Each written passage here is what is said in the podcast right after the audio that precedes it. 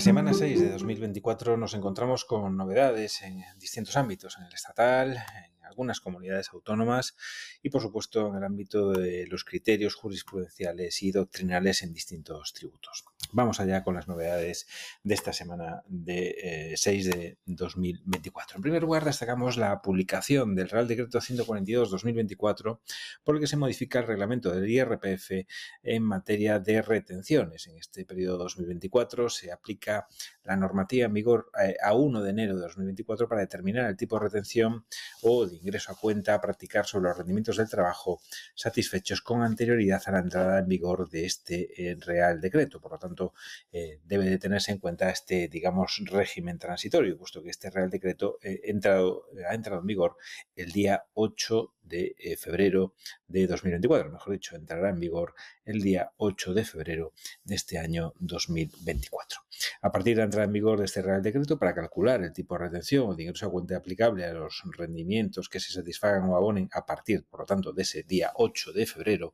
se tendrá en cuenta la nueva eh, redacción, eh, regularizando si procede el tipo de retención o ingreso a cuenta de los primeros rendimientos de trabajo eh, que se hayan satisfecho. No obstante, eh, podrá realizarse a opción del eh, pagador eh, en relación con estos primeros rendimientos del trabajo que se satisfagan o abonen a partir del mes siguiente de la entrada en vigor del Real Decreto, en cuyo caso el tipo de retención ingreso a cuenta a practicar sobre los rendimientos del trabajo satisfechos con anterioridad a esta fecha se determinará tomando en consideración lo dispuesto en el primer párrafo de la disposición transitoria del Real Decreto.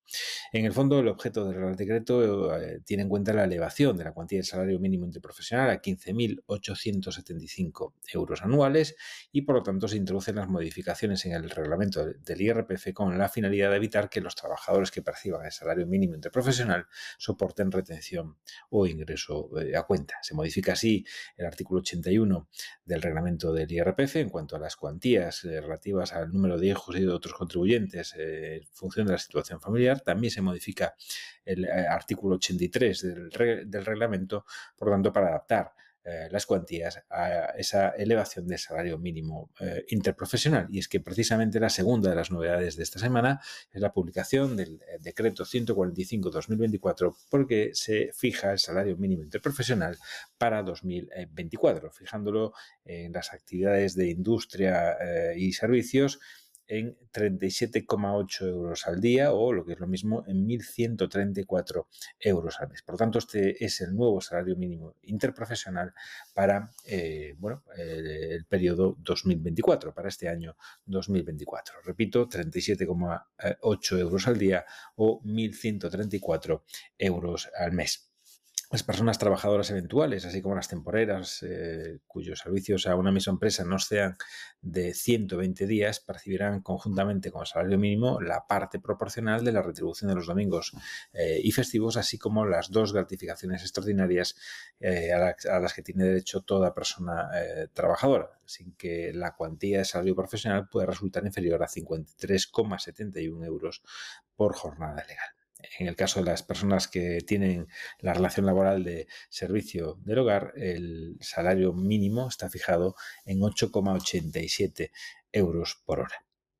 En otro orden de cosas, se han publicado los modelos 40 y 293 a través de la orden del Ministerio de Hacienda 72 de 2024, por el que se aprueba el modelo de declaración censal de alta modificación y baja en el registro de operadores de plataforma extranjeros, esto es el 040, y el modelo 238 de declaración informativa de comunicación e información por parte de operadores de plataformas. Esto es una eh, continuación de la publicación en las semanas pasadas del reglamento que desarrolla esas obligaciones de información que deben de suministrar las plataformas a través de las cuales se realizan determinadas operaciones de compra-venta de, determinados bienes, es decir, tipo Vinted o eh, segunda mano o eh, Airbnb, respecto de las operaciones que se realizan eh, por particulares usando o por empresarios usando estas, estas plataformas. Esta primera declaración informativa debe de presentarse en los dos meses siguientes a partir de la entrada en vigor de la orden eh, ministerial. Por lo tanto, mm, a partir del 6 de abril de 2024 habrá que presentar eh, por parte de las plataformas esta declaración informativa, primera declaración informativa, que sin embargo se refiere a los datos de 2023. Por lo tanto, debe tenerse en cuenta que ya hay trazabilidad de las operaciones realizadas a través de plataformas en 2023. En el ámbito autonómico destacamos en primer lugar eh, la publicación eh, de la Ley 2-2024 de la Comunidad Autónoma de La Rioja, por la que se bonifica el impuesto sobre sucesiones y donaciones. Por tanto, se pasa a aplicar una deducción del 99% de eh, la cuota que resulte después de aplicar las deducciones estatales y autonómicas. Según así, por lo tanto, la Comunidad de La Rioja a las comunidades autónomas que han bonificado al 99% el impuesto sobre sucesiones y donaciones. En el ámbito de la Comunidad Foral de Navarra se publican dos disposiciones, una que se refiere al registro de extractores de depósitos fiscales de relevancia para los impuestos especiales y también la eh, orden que publica el modelo 366 que se refiere al impuesto sobre el depósito de residuos en vertederos y a la coincineración de residuos. En el ámbito de la comunidad eh, autónoma de Extremadura, la ley de presupuestos para 2024, esto es la ley 1-2024, incluye determinadas disposiciones en los tributos eh, autonómicos, en particular en el IRPF, donde se incluyen algunas deducciones autonómicas y se modifican, sobre todo algunas deducciones eh, autonómicas, como la de cuidado de familiares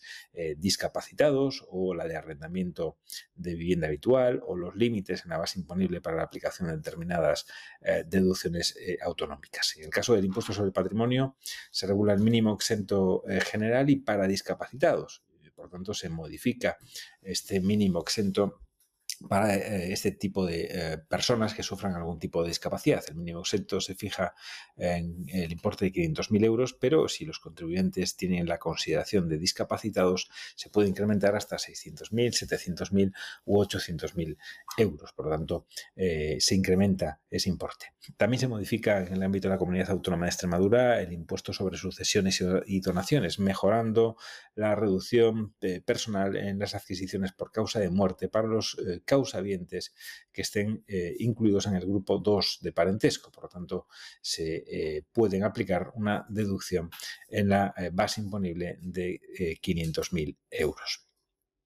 En el ámbito de los criterios a tener en cuenta en la aplicación de los tributos derivados de consultas y de sentencias, destacamos en primer lugar una consulta de, la Dirección General de Tributos de 24 de noviembre de 2023, donde se analiza el plazo de vigencia de los certificados de sucesión de actividad. Señala la Dirección General de Tributos que el plazo de validez del certificado es de 12 meses y siendo por tanto dicho plazo el habilitante como máximo para la exención de responsabilidad por la adquisición de una explotación eh, que tenga deudas o que eh, el certificado declare que no son deudas. Por lo tanto, este certificado surtirá efecto durante ese plazo y eso únicamente respecto de las deudas, sanciones y responsabilidades contenidas en la propia certificación.